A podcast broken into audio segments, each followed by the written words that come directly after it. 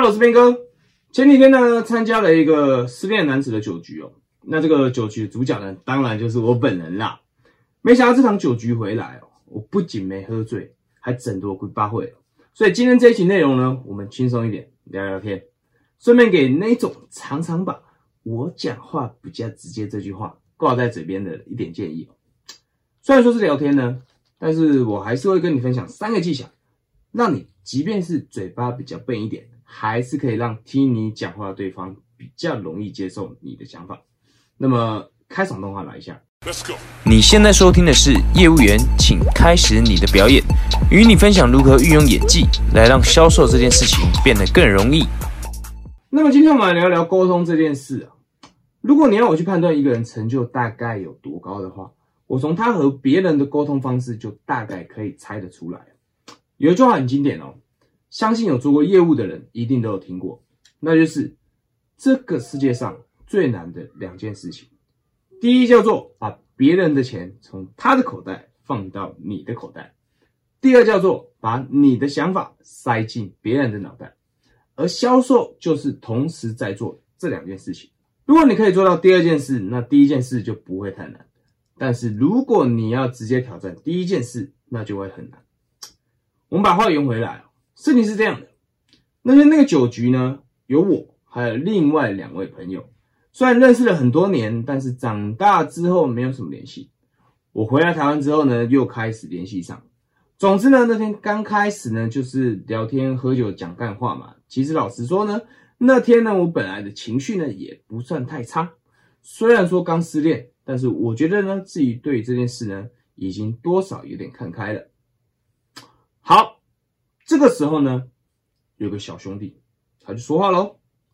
他说：“哥，我母羊座的，讲话比较直接，你可以接受吗？”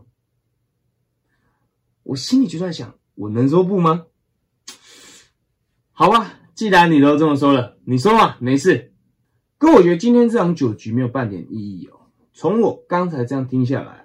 我说，感觉你身为业务的油条以及业务嘴之外，我完全没有听到我想听的。感觉你说的话总是包装过后才说出来，你为什么不试着说出你自己真实的感受呢？真实一点，你要抱怨就抱怨。我听到这段话的当下，首先第一，我在思考的是，你这已经不是直接的等级了，根本就是人身攻击了。那第二，你想听什么吗？第三。所以，我让人感觉不够真实吗？那怎么样才叫做真实？然而，想是这样想，我还是回答 OK。让我思考一下应该怎么说好了。的确，我讲话呢，好像会经过一张滤网才讲出来。哦，对啊，我也不怕得罪你嘛，我是为你好啊。嗯，为我好啊。OK。接下来，整场酒局。我都在思考，你到底想听什么？我到底用什么样的方式你比较能够接受？接下来发展就更匪夷所思了。他说：“哥，有些话我想一想，还是不要讲好了。”我说：“你要讲就讲嘛。”他说：“哥，我觉得你蛮可怜的，你没有几个可以讲真话的朋友，对吧？你看我们今天出来陪你喝酒，就是把你当朋友。”你还要用这些包装过的话跟我们聊天，好好笑。呃，OK，挺有意思的。当下我根本就不知道该说什么。你对我的成长过程不了解，你对我的生活圈不了解。讲真的，你对我的哪一块都不是很了解。所以你到底是觉得哪件事情这么好笑？我好像也不是很理解这件事哦。后来呢，酒局就早早结束，说是失恋男子的酒局，就失恋的人喝完感觉很差，是啥情况？后来这几天呢，我也是一直在思考这件事哦，也做了几次实验。当我跟别人说我讲话不加直接，你能不能接受？没有一个人会说我不能接受的了。但是这句话本身就不应该存在。当你说这句话的同时，就是在告诉对方，我就是只想讲我想讲的话，你感受怎么样不重要，反正想说的话我说了，不接受是你家的事。然而，你知道沟通的定义是什么吗？沟通的定义是人与人之间互相交换想法的过程，透过双方都能够清楚理解彼此的想法，以达到共识、协调行动，共同达成一致的目标。重点是什么？重点是行动。父母整天骂孩子不好好认真读书，浪费他的钱，孩子说 OK OK OK，不要再念了，不要再念了。但是整天还是在划手机不读书，你觉得这样的沟通是有效的吗？无效，对吧？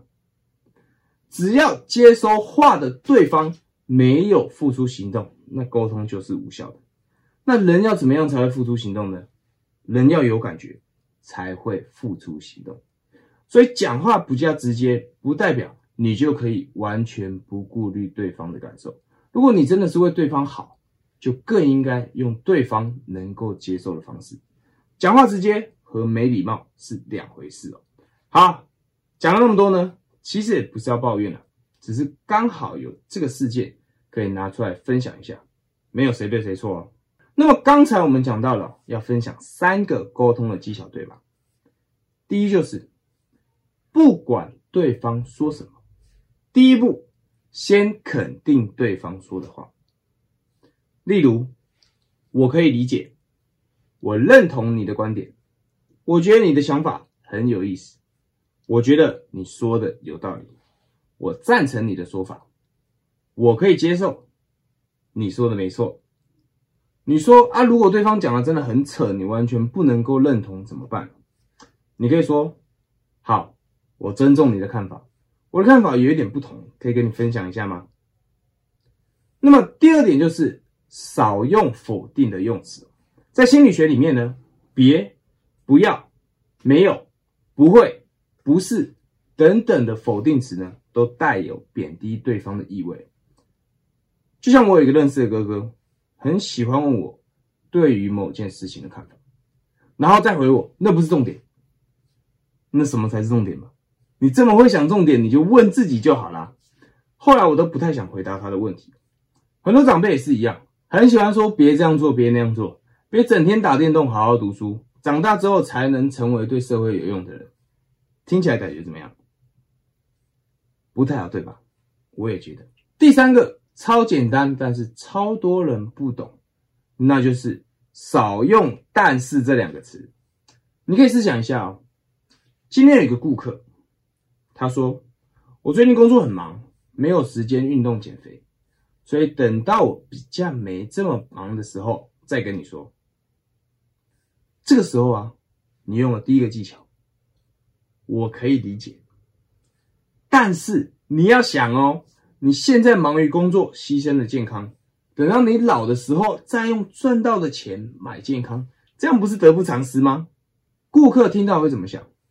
在你讲到“但是”的时候，就代表你完全不理解啦。我要想，还要你教我怎么想哦。你可以怎么说？我完全可以理解，趁着年轻打拼事业是理所当然的。然而，如果我们可以用每天三十分钟运动，再搭配我为你量身定制的营养菜单，在不影响工作效率的情况下，三个月内减掉六到八公斤，让你更有精神和体力工作，这不就是你想要的吗？把但是。改成然而会让你讲的话更容易被接受。你不觉得不管你说什么话，只要后面加上但是，就代表你前面讲的话根本就是放屁吗？最后呢，我们简单做个结论哈，让对方比较容易接受你想法的三个小技巧。第一，不管对方说什么，永远先肯定对方说的话。第二，尽量甚至。永远不要用否定的用词做开头。第三，但是这两个词不是不能用，尽量少用，毕竟效果也不是太好。以上三个小技巧算是失恋男子送给你们的小礼物吧。那么喜欢我的影片可以按赞订阅，Podcast 的朋友可以留个言，让我知道你想了解什么内容。我线上课程《故事销售方程式》第二期已经开放报名了，二月底就会开课。想了解的可以点击描述栏链接。那我们就下支影片见吧，拜拜。